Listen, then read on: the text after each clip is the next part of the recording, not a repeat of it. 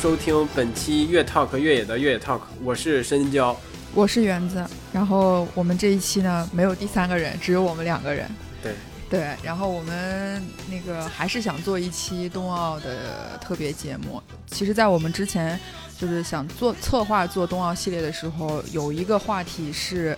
在我们之前的选题范围之内，但是呢，嗯，想聊但又怕聊不好。结果呢，正巧赶上这个人的最后一跳的时候，让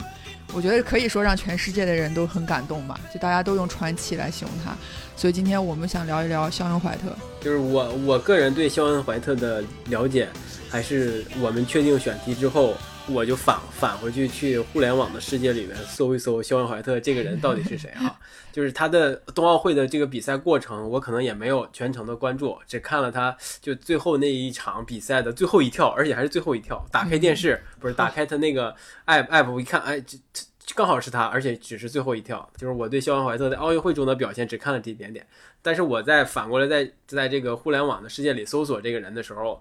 发现他在英文世界里面应该是非常非常非常受到人们关注的，尤其是在美国，我觉得他应该是国民级的国民级的那种体育明星，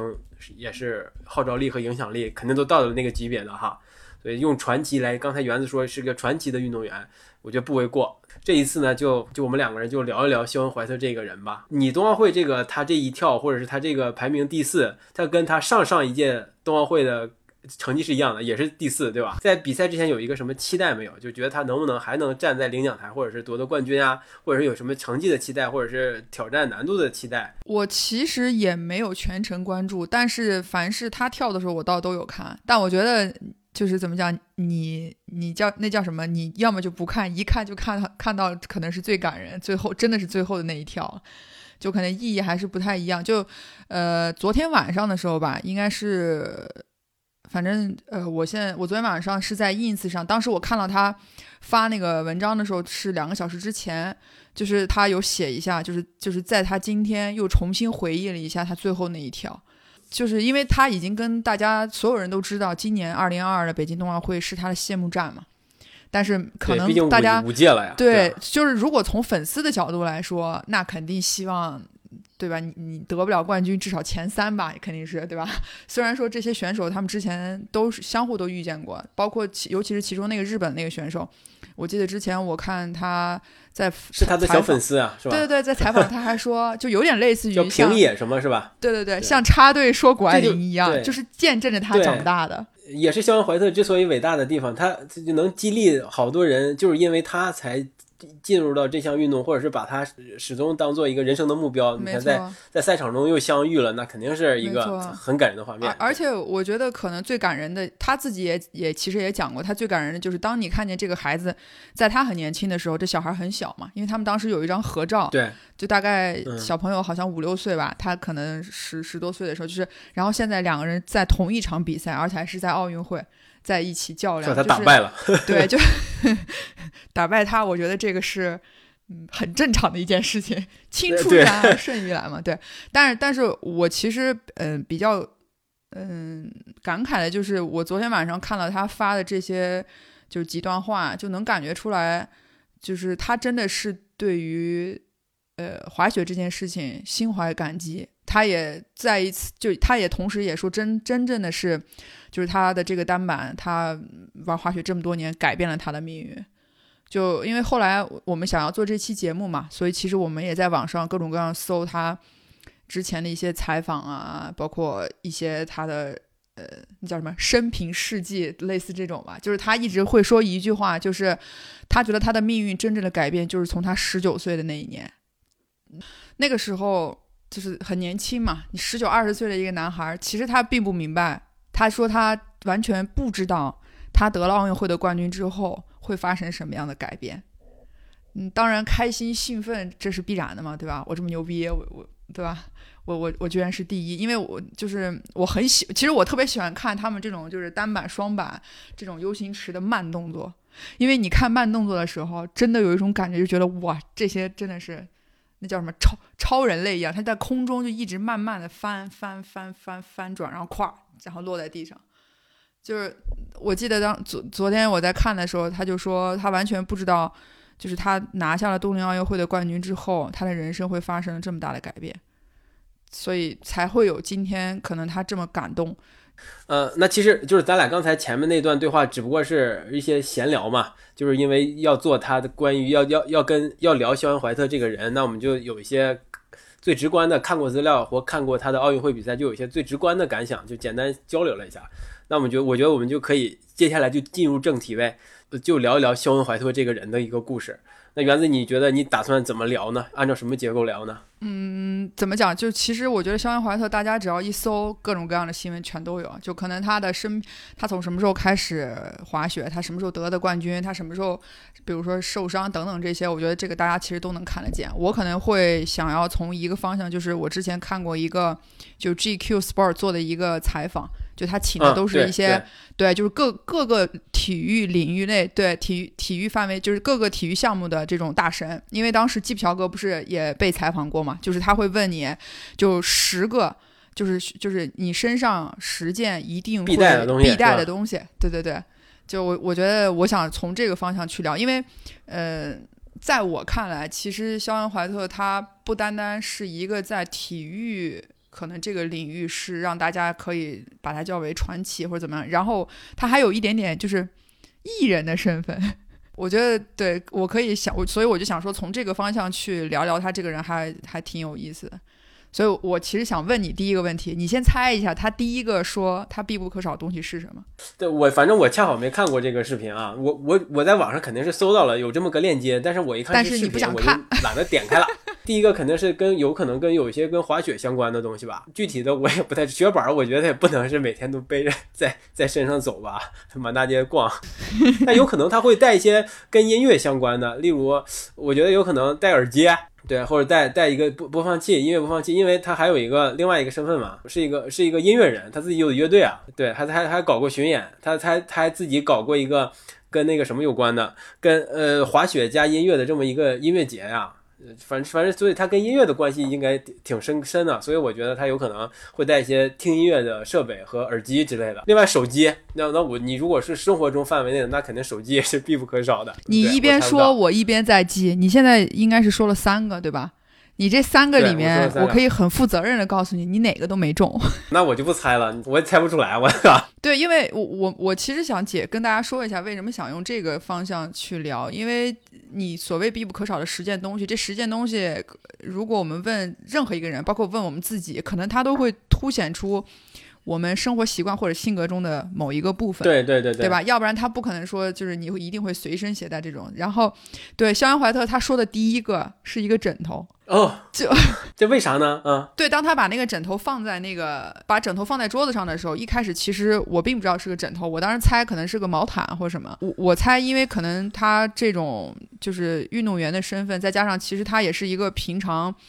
呃，就是训练还是比较刻苦的一个人，他的睡眠质量应该是非常非常重要的。这个我觉得任何一个运动员可能都需要。然后他他的表达就是说，这个枕头特别的方便，而且他这个也很干净。然后他就讲他在飞机上在哪里，只要他困了，在车上，他随时随地都可以把枕头拿出来，然后直接就可以躺下睡觉。这个肯定是说明他是常年到处旅行的这么一个人，对吧？对，也有可能反映他这个人是一个可能是认床或者是没有很没有安全感的一个人，对吧？那那他到一个地儿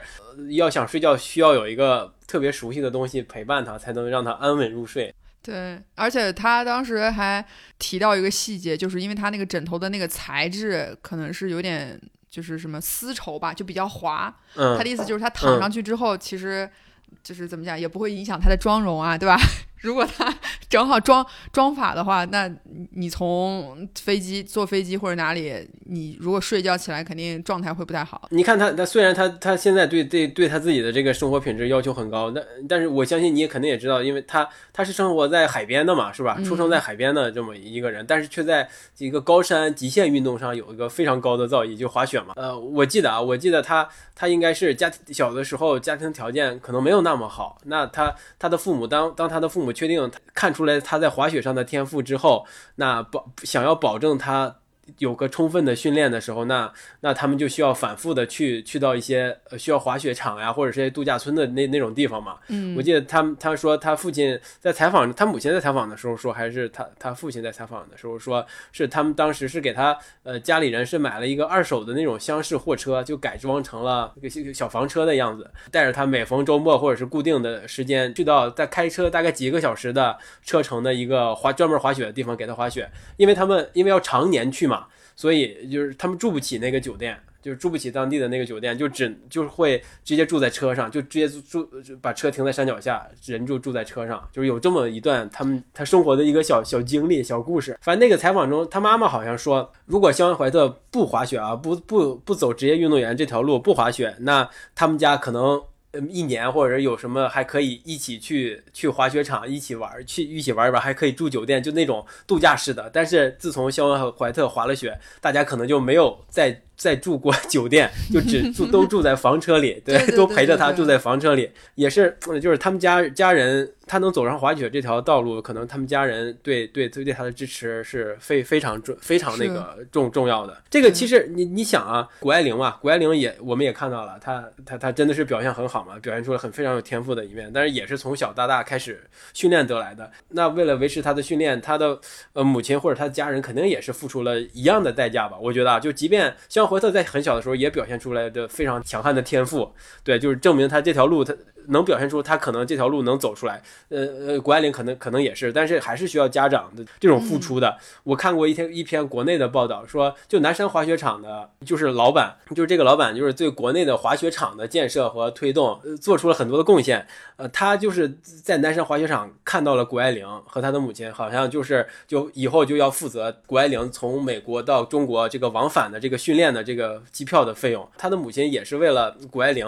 有有一个机会得到了一个。资助谷爱凌肯定是相对来说更幸运的嘛。那肖恩怀特可能就是他的父母，就是他的家人，就是全程的支持他来来完完成，或者是来来来在这个滑雪这项运动中走走出来吧。反反正就就是也能感感受得到家人对他的一个重要性吧。你你看，你刚才又说回说回到他，他是不是对对那个枕头是代表着什么呢？呃，是是他对生活品质的一个一个要求吗？我我也不咱也不知道。对，就是一直感觉家人在身边的一种感觉吧。因为你刚才说的那些，就是其实我觉得肖恩怀特他一直在讲他有今天的成就，跟他父母，就是尤其是他他不是还有哥哥。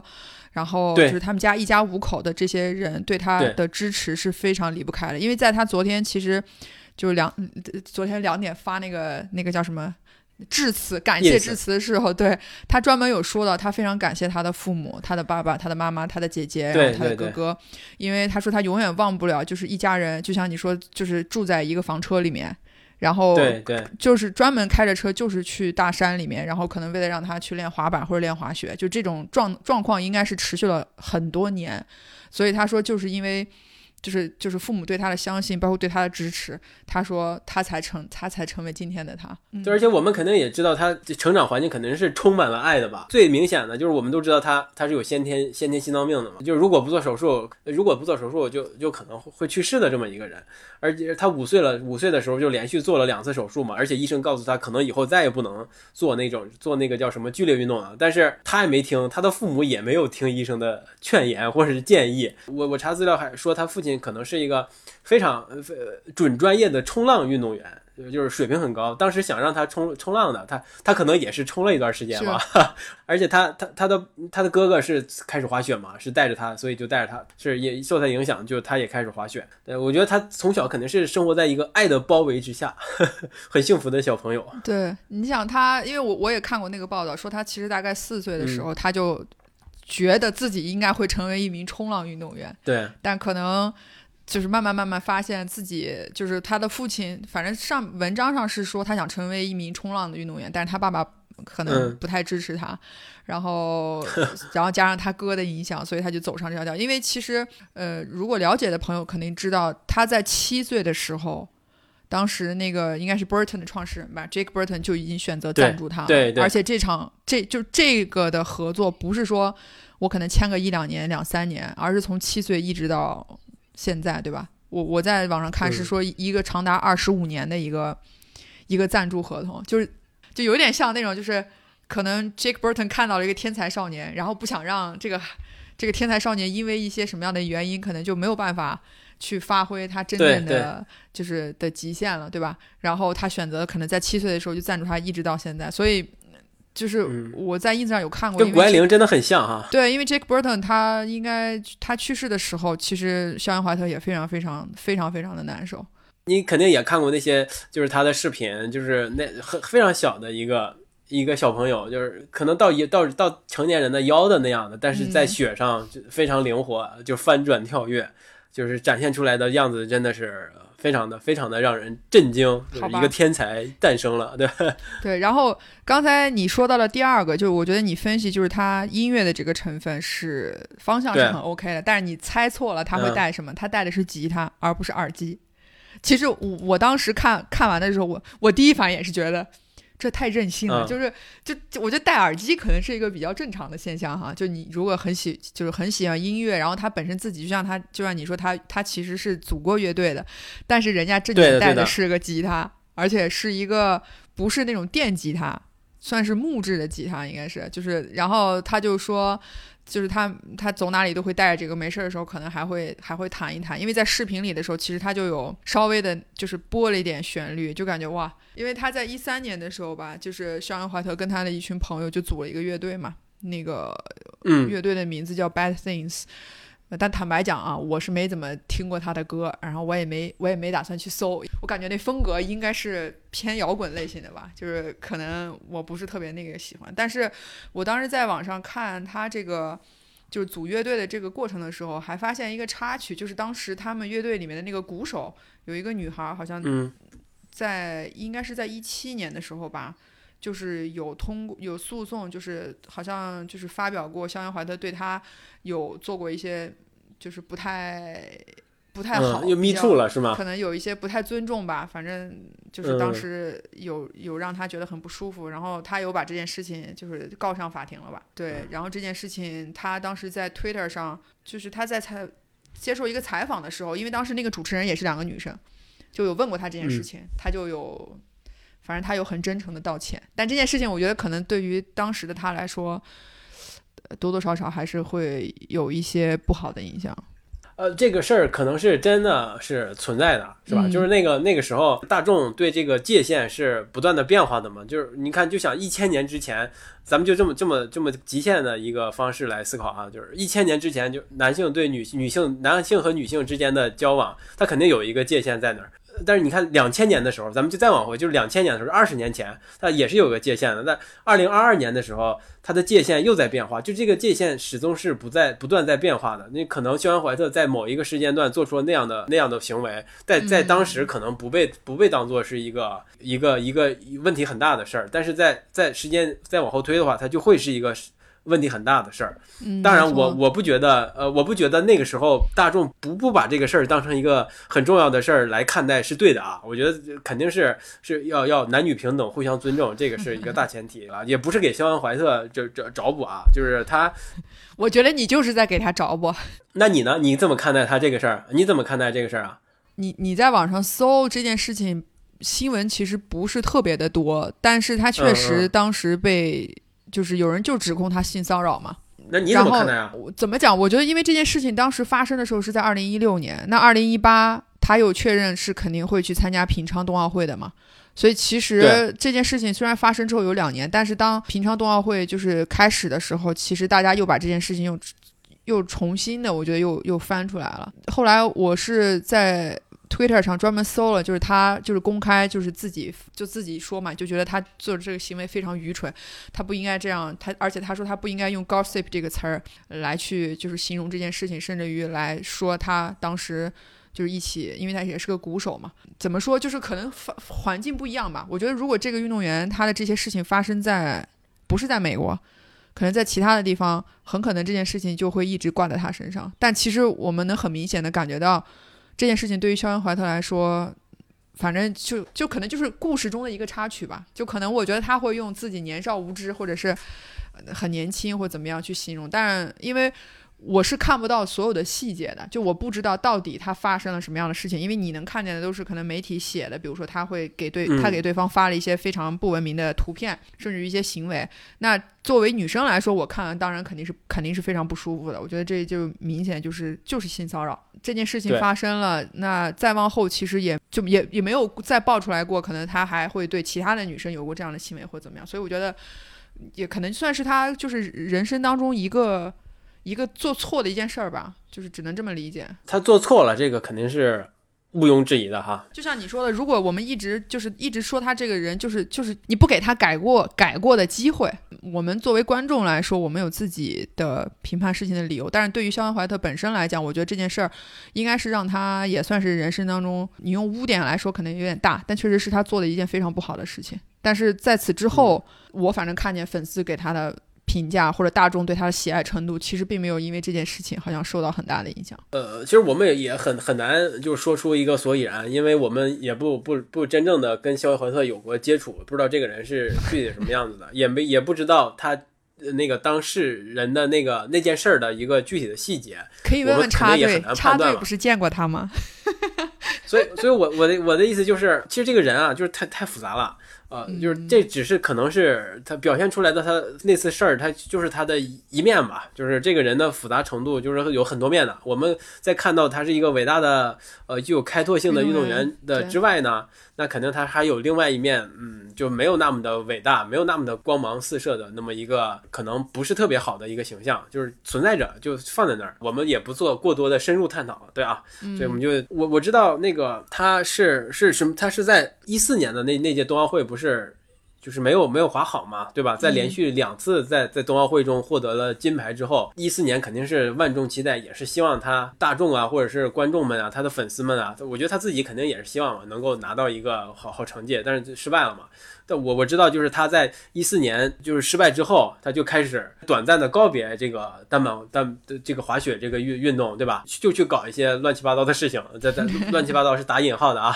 就例如他的乐队去搞搞巡演，对吧？但他是重新的，我觉得肖怀的厉害吧，就厉害在在这儿，他同时是一个竞技水平非常高超的一个运动员，但是他伟大之处，他他厉害的地方，他可能就是这这一方面，就包括他这个去巡演，他自己做乐队。搞一些生意上的事儿，对吧？这这些之所以为人的一个一一些部分，对我来说，我觉得这是他厉害的一点。说到他这一点，我就想起来了，就是本届冬奥会中，在国内呃粉丝骤增的这么一个呃一个滑冰运动员，就王蒙嘛。我跟你说，我那天看，我那天光看王蒙解说，我我在床上躺着，我我本来打算说看看一两个就睡觉，我一直看到凌晨两点多钟才睡着。觉得特别上瘾，你知道，就是那种本身他东北话的解读，再加上他的那种专业性，就让你觉得，对对对对，就这个速滑怎么那么好看呢？呃，就我觉得他王蒙也是，就是由肖肖恩怀特这个他这个搞副业搞得风生水起，我就能想到王蒙嘛。我觉得他不不不是中国运动员的那个典型代表，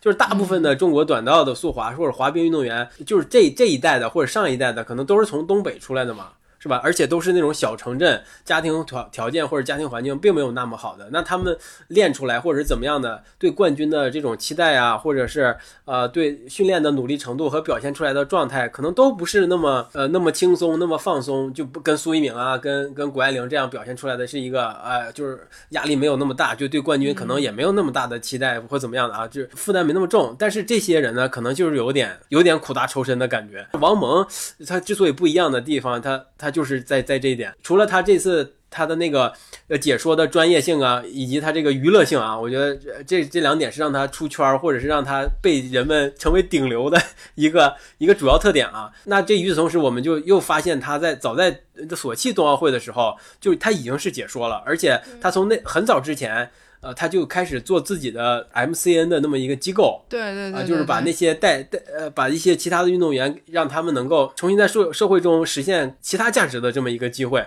那我觉得王蒙，那作为这么样一个人呢，那你看他在短道这个运动领域，他实现了自己的价值，那他在这个社会领域或者是一些其他的领域，也是也有自己的价值。我对我个人来说，就是王蒙这个人多面了，就就不只是。奥运冠军这么简单了，就是他可能在我心里也觉得，就是也是可以往往什么伟大呀，或者是这种呃这这个方向去的了的。说回肖恩怀特，那那肖恩怀特就是在那个时候一四年冬奥会的时候算是失败吧。那他失败了之后，他去干了什么呢？他去干了一些自己原来呃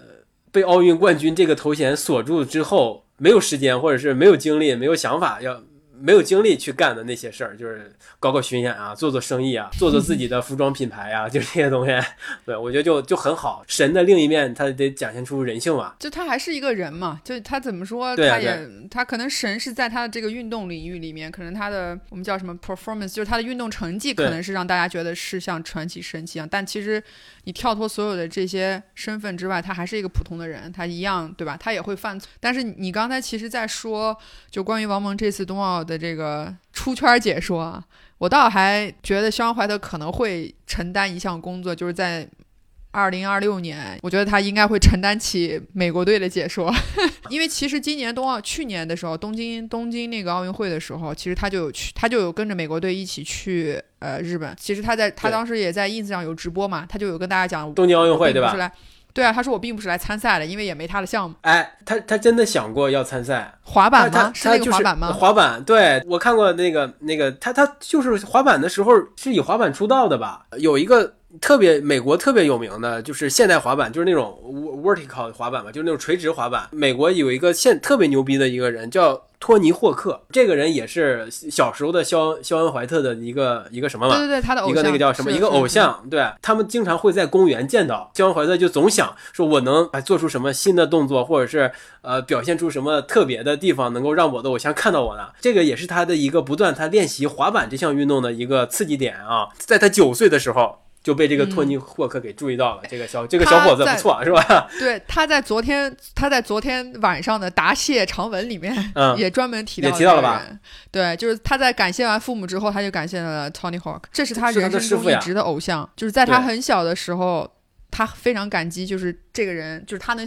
让，就是他选择。托尼变成他的一个算是偶像吧。托尼霍克真的是也也挺厉害的啊，就是他是历史上第一个能跳出九百的，就两圈半吧，而且他现在都五十多岁了。他现在还还在，就是呃，虽然不是职业的啊，但是他还在业余的就玩这些，还是在尝试这个九百。虽然他做不成了，但是他还会做。你懂你懂我意思吧？就是就是这个人，在在国外就会给他起一个，就是我看有评论跟他说是老男孩，就是滑板老男孩，本年度最佳滑板老男孩。就是有一些评论会这么说，说这个这个托尼霍克。我看那个呃奥奥运会，就是奥运会奥奥组委吧，应该是给给这个肖恩怀特做个做过一个纪录片，我不知道你看没看，那里边。就托托尼·赫克就出来了，作为一个被采访的对象。对，所以当时当那个东京奥运会啊，这个是东京奥运会是有滑板项目的时候，肖恩怀特确实是想想过要不要去作为滑板运动员出现在东京奥运会里边，而且他把确实把这个当成了一个目标。但是具体为什么没有参加，我确实是不知道。另外还有一点就是今今年的那个叫平野的那个日本男孩，就参加了二零二零年的冬奥会，东京奥运会，既参加东京奥运会，又参加了北京冬奥会，他的。小迷弟，你刚才其实提到了那，就是奥奥组委嘛，其实。这个就让我想到，他这十件必不可少中间里面有一个是戒指。其实之前如果就是他的粉丝或者大家搜一搜能看见，基本上他这个戒指一直都都戴在手上，就是看上去就很大一个大金戒指，就有点浮夸的那种。但其实，他专门有介绍这个戒指，这个戒指就是当时他拿完第一个奥运会的时候，应该是奥组委给他送的，上面有他在都灵，然后呃，二零一八对吧？二零一八是平昌。然后平常在前一年，就是所有的这些，就是截止到冬奥会之前，这些他得过奖的奥运会名字，然后包括他就是这些东西都写在他的戒指上，所以这个戒指他一直都戴着。这个奥组委还是有心了呀。我觉得可能对于他来讲，他说他之所之所以一直戴着这个戒指，就是因为他永远都记得每一次就是获奖的时候的那个场景，尤其是他说他每一跳结束的时候，他的妈妈都会在终点，每一次都会哭。所以，给他的感觉就是他，我觉得可能是希望是说这些记忆的瞬间吧，然后让他可能记得住，哎，我自己是一个运动员。因为我记得视频里面他说了一句话，他说就是从那一刻开始，从当他拿下第一个奥运会冠军的时候，他就说他的名字肖恩怀特跟奥运金牌得主就是放在一起了。对，所以其实这种对吧，就运动员对于这种荣誉的追求，那是我觉得是正常的了，也能感受得到，就是他的那种兴奋跟呃跟激动吧。对，所以我觉得这个戒指是是他一直会戴着的。对我，我我有的时候会会也会想想这么一个问题，就是这些运动员们对到底是他并不一定是对是对那个叫什么，就是最终的冠军是就这些运动员们啊，就是就是特别牛逼的运动员们，他们可能并不是对就是最终这个冠军是有什么特别的执念或期待，他们可能就是想要打败别人，他们就是一个有一个呃那种。呃，好胜心就是想赢。那牛牛逼的运动员们就是啊，我靠，就是想打败别人。站在那个某一个赛场上，那我必须得赢啊！我觉得就是这个肖恩怀特也是有这个好胜心的。昨天我看，呃，我忘了是哪一个频道对他的采访，就是在他都灵结束之后吧，当时就是对他的一个采访，就是有问到他关于就是你身边有多少朋友可能跟你在一起，或者是有多少人跟你一起玩等等这种。就他当时说了一个细节，他就是说，其实我身边朋友很少的。我没有那种用我们讲就是可能很聊得来，或者大家可以每天腻在一起这种朋友，就是其实是没有的。你从他说这句话的时候能感觉出来，就是那个叫对冠军的冠军的路是孤独的，对冠军的路是孤独的。但是哎，怎么说？事情反正有得必有失吧，肯定是这样的。对我们刚刚已经说了三三个东西了吧？一个是枕头，一个吉他，一个是戒指。然后还有一个，那第四个，第四个是我觉得就是正常人都不会想到的。他说是一个钱夹，就是夹人夹夹现金的那个夹子。这个我觉得正常，就是比如说在咱们国内现在是不存在还用现金夹这种东西。对对对。但是因为美美国还是花那个用一些现金嘛，然后在家刷卡。对。他当时说这个钱夹的时候，我第一反应是觉得呵。这人是不是没得聊了？硬从身上要凹出这么一个东西，但最后就他在介绍这个钱夹的时候，让我发现哦，他并不是这样，就是在他的左手臂有一个纹身，那个纹身的图案跟他钱夹上的那个图案是一模一样的。它代表代表什么呀？他就有有有解释，他说，因为他那个呃，就是纹身的那个图案，其实如果让我猛的一看，就是一个几何图形，就是比如说有什么三角啊，有射线啊，圆圈啊，就是这样拼在一起的一个一个形状。反正肖恩怀特对这个对这个解读之后，我觉得他说，我觉得这个瞬间感觉他好有意义。他说这个这个图形是代表代表一个风暴，就是风就是自然现象的一个。特点，他说上，他说这个图形的上面是云，然后云下面是阳光，然后阳光下面就会就会有，比如说呃什么什么闪电啊、雨啊、雷啊，然后他说这个图形的意思就是象征，就是他觉得就是一切都是一个循环。他他觉得就暴风雨来了会下雨，但是下了雨之后，雨又会给植物带来一些生长的必要条件，然后呢，动物又会吃植物，他就觉得这是一个生活的状态，感觉好像哥们儿在形容一个生态，你知道吗？就食物链。你知道我我我听完你的解释，我会怎么想？我会想，可能是他那个滑雪的那个运动，可能跟呃，就是跳起来的，跳起来之后做动作呀什么的，是不是会也会跟风，会跟天气有关？就如果风大的话，或者是怎么样的话，它会影响他的动作质量。我是觉得这个表现出来他的一个专业性。还有啥？他还他还有啥？然后说完第四个，对，第五个其实就是手表。嗯，这个手表呢是他说是上一届就是那个上一届冬奥会的赞助商欧米伽，在他就是在他结束比赛之后，为了庆祝，当时给他送就是相当于算是应该是定制吧，送他一台表，送他一块表。然后他就有一直有戴这个表，但是他说他把这个表的时间一直调的是西海岸的时间，就一直是他爸爸妈妈他家里人的那边那个时间。他为什么要这么做？就是因为他说他希望每一天都能知道他们起床的时间，然后可以好可以去跟他们视频，去跟他们聊天。当时给我感觉觉得哇，这个男的就是好好念家，心好细呀。嗯，对，就跟家里人的连接和关系真的是非常的非常的紧密，对吧？他就说他他把这个就是调成这个细寒，就是因为他知道哎什么时候哎这个时间段可能正好家里人在醒着嘛，对吧？他说我就可以给他们打个电话，然后然后就是也不会打扰对他们休息，也能在最合适的时候能跟家里人就是联系到，所以就感觉其实他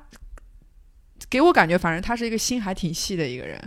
哎，你说到这儿，我还突然想起来一个画面，还还还留着他的那个红色长发。的时候，还是飞翔的西红柿的时候，他他在家里吧，应该是跟他的哥哥在打乒乓球，两个人在打乒乓球。就这个画面，呃，就就可能是他他们家，就是后面有一个院子，院子有一个回廊，回廊里面有一个乒乓球的案子台子，他跟他的哥哥呃在那儿来回来回的打，一边说一边笑，就旁边有个镜头，他时不时的话还会跟镜头说两句话，就这么样一个场景，就特别温馨，就感觉他对家呀这个真的是有很大的依恋，或者是说就跟家人的关系就非常的亲密。对这个这个，你像我们刚才也也也是也聊到了，就是他们家人对他能够能取取得如此大的成就，肯定是有一个就非常大的一个帮助，或者是对，呃，应该是一个精神动力源泉吧啊。其实也也提到他那个发型，真的，我觉得我我第对其实我第一次认识肖恩怀特，真的是因为他的发型，因为那时候他的那那个长发，你猛的一看他那个长相，真的有点儿有一点像那个 Justin Bieber 的那个那个感觉，他那个他那一头卷发，尤其是就是他我忘了是哪一年了，他跳下来之后，他不是把头盔摘掉了吗？然后摘掉之后，他那个秀发不就。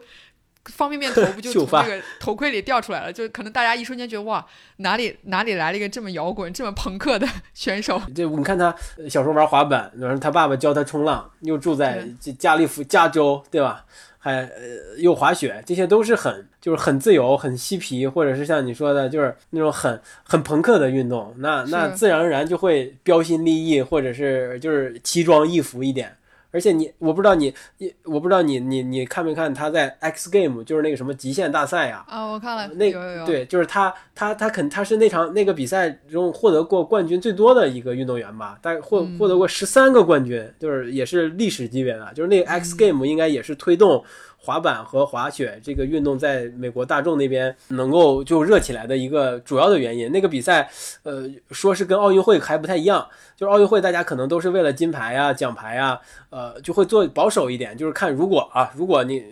为了夺冠军嘛，就可能会完成度比较高，但是在那个大赛中，大家都会表现出来一些那种，哎，我就想秀一下我自己，做一下挑战难度，失败成功无所谓，就是那个比赛是那个气质、那个范儿的。对，他在那个比赛中有很多精彩的表现，说他那个时候一头红一头红色的卷发。那表现出来的样子，可能就是那个美国那个年代所有特有的气质吧，就是自由奔放。接下来他其实说的那个，就是可能运动员都会准备的一个东西，就是他有一个便携式的那种，就是让他冰敷吧，因为我们用我们应该可能用冰啊敷来讲会比较好，就是它是一个便携式的机器，就是冰他说在袋是吧？对，在那个它还真不是冰袋，就是蛮高级的。就是他说在那个、嗯那个机器的后面放一些冰或者水，然后它就会有针对每一个部位会有不同的呃一些一些设施吧。然后你连上这个机器之后，就可能就会能给你比较放松。对，然后它随时随地可能比如说训练完，可能就会需要有一些比较及时的一些放松啊对对对对，放松，对，对，他说这个就就会比较方便。然后他也有讲过说，他说有时候你有时候经常会在车里看见可能。他腿上绑了一个什么样的东西，啊然后在那里冰敷。他说，对他就是在干这个。接下来那个就是你更想象不到的，也也是我发现，是哎呀，我们俩有一个共同喜好的，就是他说他会带蜡烛。香薰吗？是吗？就类似的。对对对，就是那种点完点完，就是就是正常我们买那个蜡烛嘛，肯定是带嗯味道的那种蜡烛。然后我记得就是视频里面他还自己调侃，他说大家应该很难想象到我一个滑雪运动员出门会随时随地带一个蜡烛。对，然后他说他带带蜡带蜡烛的原因，就是因为他觉得这个蜡烛点完之后，就让他有一种在家的感觉，就可能这个、这个味道。对，他说他相比如说他在同的气味，嗯，对啊，他说他在什么什么酒店呀、在什么等待区、什么等待区，也不能叫等待区吧，就是可能在一些旅行的过程当中，他就会都会带上自己喜欢的蜡烛，就是就是他觉得这是一种很放松的状态，我觉得跟枕头可能是一样的原理吧，就是是就是需要带一个熟悉的东西去陌生的地方，就是像这种像这种常年。呃，就可能一睁开眼睛都不知道自己在哪儿的，就这种人吧，就是你看他太太忙了嘛，那你需要嗯身边有一些就熟悉的东西、安定的东西，让你觉得，哎呀，我有一个安定感嘛。但是但是怎么讲，就是你你如果我如果不看这个视频，你让我看标题嗯让我猜，我可能会猜雪板、雪镜，嗯然后 雪服，可能就真的是偏这种方向的，或什么运动的，举个例子，什么运动鞋这种，我也会猜可能耳机，我真的想象不出来他会带蜡烛、枕头，然后接下来更让你想象不到的是，他说他会随身带一个专门做抹茶的机器，因为他非常喜欢抹茶。我第一反应是。大哥坐头等舱就可以这么任性吗？这把整个家，这把整个家都要搬出去了。真的，他重点他现现场的时候还演示了一下，就是这个这个抹茶机器是怎么做抹茶的，他觉得非常的生活质量可以啊。对比，因为我看过基普乔格说的那十件东西，你就会觉得肖恩怀特真的是一个很注重生活的一个人。他已经把，就是他真的已经把这个运动跟他的生活就就是反正就揉揉在一起了吧？对。然后他当时在说这个抹茶机器的时候，还开了一个玩笑，他就说如如果 就是在座的看到这个视频的人有，比如说抹茶相关的公司啊，他非常 open，可以接受赞助，他愿意成为成为代言人，就是一下子可能很容易让看这个视频的人找到一些。共同点吧，就觉得哎，我我也喜欢这个，哎，我很明白他这个什么什么什么，就类似这种。就这几个小东西有点意思，就很对啊，能感觉到很很在意这些生活品质，对吧？对对对对对，就是给自己给自己搞得舒舒服服的，是吧？就是那种感觉，自己就是大哥把自己安排的明明白白的，就都不需要不需要别人给我制造一些舒服的环境，我自带。他再再接下来说的这个东西，就有一点。呃，算是就可能运动的人都会带，就是它算是一个那个有点像泡沫轴，它是个滚轮儿。他说这两个滚轮就很方便，就是它随时随地都可以都可以去，比如说什么后背啊、肩呐、腰啊、脊椎啊，甚至于腿啊，就随时随地都可以滚，就像就我们用的那个泡沫轴一样那种。就跟花生似的那个东西，对吧？他说他非常，他觉得他这个基本上肯定都会很都会带着它，很方便。他看电视的时候，他说他没事也会这样滚一滚，能看出来，哎，这是个运动员。就是你能感觉出来，就是运动员的这种放松还是很重要的。最后的一件东西，其实就是他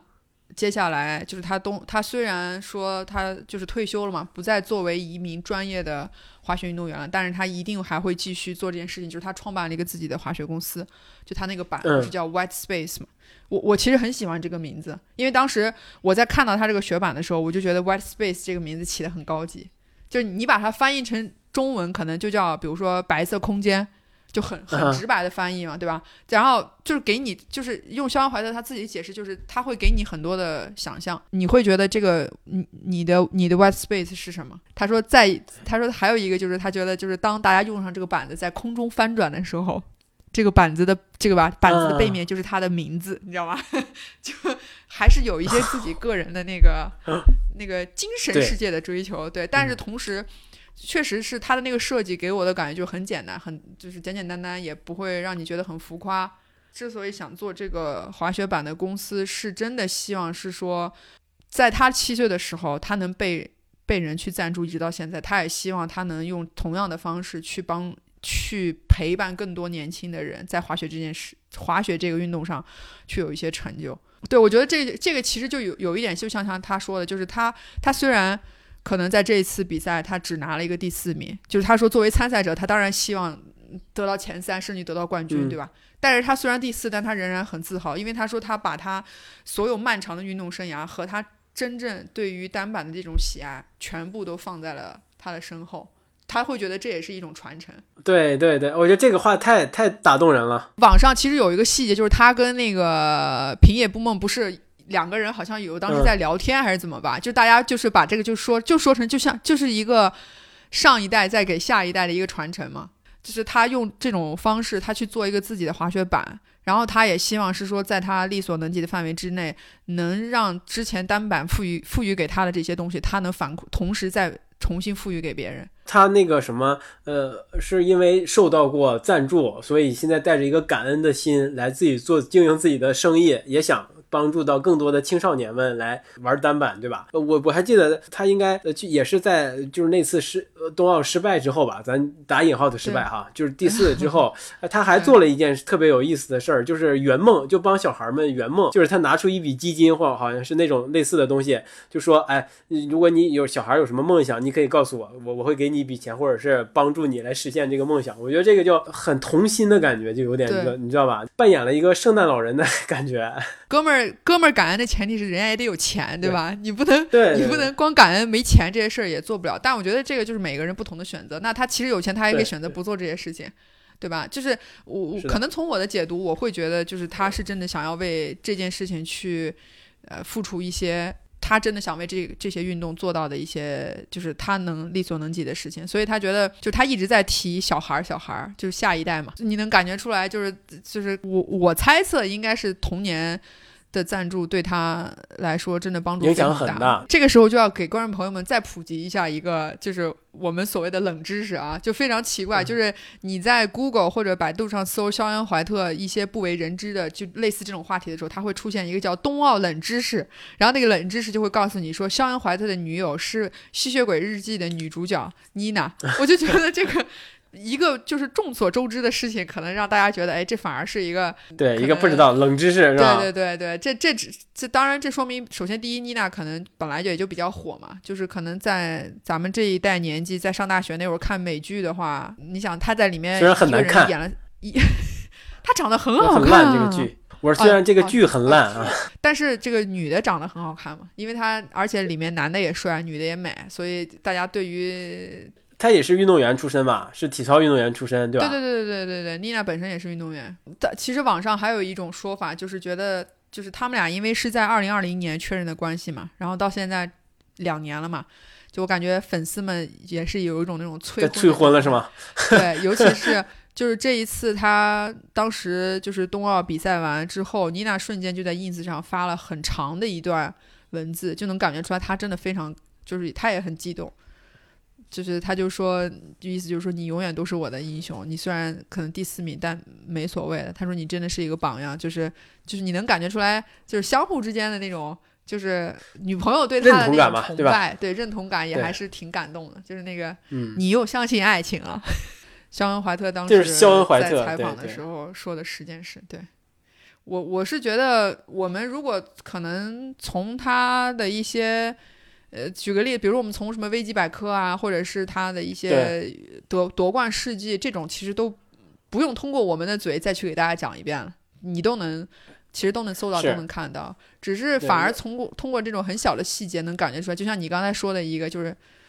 他再是一个精英运动员，再是一个传奇，他也是个人。就是你，你如果你想，你想听那种什么，在赛场上做出了呃多多么难的动作，就是在单板滑雪这个领域，就是尤其是优池这个这个这个分这个项目上，他他的突破呀，或者是他。他带给这项运动的一些呃，就是创新性、革新性的东西，就我们俩可能也也聊不太出来，对吧？那就有请得有有请插队了，来来来来聊了，对吧？从技术角度分析，他这个对单板这个领域是有什么样的贡献？那我们俩聊不出来。但是但是，因为我们就是看过一些知知道这个人啊，知道肖恩怀特，知道这个人之所以就很伟大，就大家都说他伟大，那我们那他伟大伟大在哪儿呢？对吧？那我们就回过去再重新发现，那除了他在一些呃比赛中表现出来的样子，那个三届冬奥会冠军，这个是史无前例的。这个伟大可能只是一方面，但另外呢，除此之外呢，他可能在生活，就像我刚才说，就他跟王蒙有同样的特点，就是他在呃在在生活中可能也会有一些做出一些呃同样的在享受生活。就我觉得这个就可能是是一个一个特别重要的肖恩怀特的一个点。我个人会会思考，就是你我们在说一个运动员伟大的时候，他到底到底是说在说什么呢？我也简单的思考了一下，有有一个小小的结论，我可以跟跟你们跟大家分享，可能成绩。你是必不可少的吧，对吧？像肖恩·怀特这种三届奥运冠军，那那十十三个这呃这 X Game 的那个那个冠军，那就天赋，就是天赋，就是增加了这个这个运动员的故事性。就大家都都迷恋天才嘛，对吧？都都觉得天才才是是是就不费吹灰之力就能取得很高成就的天才，就天赋好，就大家都会天然崇拜或迷恋这个东西。那我觉得那肖恩·怀特也也具备。那样，我觉得他就是一个，可能是也是需要在在在运动员身份之外，他他要表现出来的更像一个人。像你，咱们也聊到了，他也犯过错误，一个不可饶恕的错误，就 就是不不可抹灭的错误啊，不可忽视的错误。那这也是人的一方面。另外一个，他失败的时候也会去，哎，我可能暂时要去放弃一点，放弃就不想跟这个东西再接触了。那我就去玩点我自己的东西，去做做生意，去帮帮小帮帮小朋友们，就把感恩的心往下。传承一下，展现出来了一个人该有的样子，那就这个这个就这个运动员就丰丰富了，就就多层次了。另外一个，我觉得还是有一个可能是一个悠长的职业生涯，也是塑造一个传奇运动员的一个很重要的一个关键。你说天空一一闪就而过的，那你如果没有后后续的人的一些加持的话，或者是什么的话，那他可能那个时候表现出来的天赋就很很难流传下来。这真是悠长的职职业生涯呀！从他第一个获得冠军是十七岁还是十六岁，到现在。呃，现在几三十六、三十七岁，那将近二十、将近二十年的一个一个高竞技水平的一个状态，那这那那他的影响力是不断在不断在叠加的。另外一个就是是一个在传播啊，就是在大众传播领域，他也一定要有一定的知名度，那可能也是一个的一个传奇运动员要有的一个点吧。不断的在给自己做一些运动之外的事儿嘛，呃，做买卖，就是唱歌、组乐队，还做音乐节，对吧？就搞这些呃，经营自己的 ins，经营自己的。社交媒体也是有声有色的，对吧？对对对，他就是一点一点不生活的，还是有滋有味的。对啊，对啊，对啊，就是所以他的传播做的也好，就是就世界人民都知道，就是都都知道肖恩怀特这么一号人，对吧？这个也是我觉得也是为他的传奇加分的。另外一个，我觉得最后的就就可能是一个榜样吧，就他是被同时代或者是次时代的运动员。真的真真正正的当成一个榜样，我觉得这个也跟悠长的职业生涯也有关。当就像平野，平野跟肖恩怀特站在同一个赛场上，当平野打败了肖恩怀特，这个故事就就成立了。这个就是一个传承，就是一个动人打动人的故事。他这个榜样的力量就竖起来了。他他可能过去十年都是这么一个角色，就是不断的激励别人去参与，激励孩子们去参与这个滑雪运动。我觉得这个就是一个榜样的力量嘛，不仅不仅是在一个竞技状态的一个榜样，还是一个。能够帮助运动，真的是一个开放的心，帮助下一代运动员的这么一个榜样的力量。我觉得综合这一一些吧，综合这这一些，哎，我们觉得一个运动员他伟大，他传奇。反正我是这么简单理解的。所以王蒙啊，我觉得可能 也也也有点，你知道吗？所以我很喜欢王蒙。可能一个运，就像你讲的，一个运动员，我们还是要从各个很多的方面去看他的。对，我我那天其实也在猜啊，就是因为肖恩怀特，这是他最后的一个一个。最后一跳吧，算是他拿了第四名，等于其实他远远盖过了第一名 平野所有的风头。你能感受到，其实最起码在咱们国内社交媒体上，你去搜，全都是他的，全都是肖恩怀特的谢幕，都是他最后的那一跳，他的眼泪，他的采访。其实反而让真正的冠军平野没有被大家特别多的去报道。其实新闻也也当然也有，但是相对于还是少嘛。但我觉得从他的内心，其实。他肯定也能感受得到，就是自己的一些冲动，呃，就是一些感动吧。他虽然拿到了他他是他拿了第一，但是同时他也跟他就是算是曾经的一个偶像吧，曾经一一一个 邻家大哥哥 打败了，对吧？打败了那位邻家大哥哥，成为第一名。然后就是种种，我觉得今年冬奥会还是真的有太多太多让我们觉得感动的瞬间了，就是给我们在。真的是算是疫情恢复之后的这一年吧，就是带给我们太多太多感动了，这个是很出乎我意料之外的。大家都在说，可可能就是冬奥奥运会啊，就奥运这件事儿越来越示威了，对吧？就是大家关注度啊和它的影响力了，越来越就没没有那么的像原来那样成为一个万众瞩目啊，或者是全世界人民都期待和盼望的一件事儿。但是我觉得体育运动啊，或者是就是以奥运会为代表的这种以国家为单位在一起竞争或竞技的这么一个运动会，还是很重要的。就是你虽然是对抗嘛，但是它起到的作用并不是分裂，而是团结。我觉得这个就非常非常非常重要，尤其是在在在疫情把大家都隔在各自的地方的时候，能够有有有有有有这么一个这么一个件事儿，又重新把大家，你中国人和外国人，呃，就所有的国家的人都都在同一个空间下来做一起做一件事儿，一起来竞竞争竞技，我觉得就就很好，就给大家的鼓动和鼓舞就是很大的啊，就希望。运动能带给带给个人除了健康之外，也能够带给就所有人达成共识吧，就是能够建立一个共识。对，就运动是美好的，运动能给带给大家的东西是也是美好的，就就就很重要了，就很好了。就我还是挺感恩，我们能在这个期间有这么一系列的节目，就是在二零二零二零二二年的冬奥会上，我们播客也留下一些关于冬奥会的一些记忆。等我们 四年之后。米兰的时候，我们再来回听一下，应该会觉得还很有意思的。以 上就是我们这期月 Talk 的全部内容了，就欢迎大家点赞收听，并转发给也想听我们节目的朋友吧。那我们就下期再见呗。拜拜。好的，拜拜。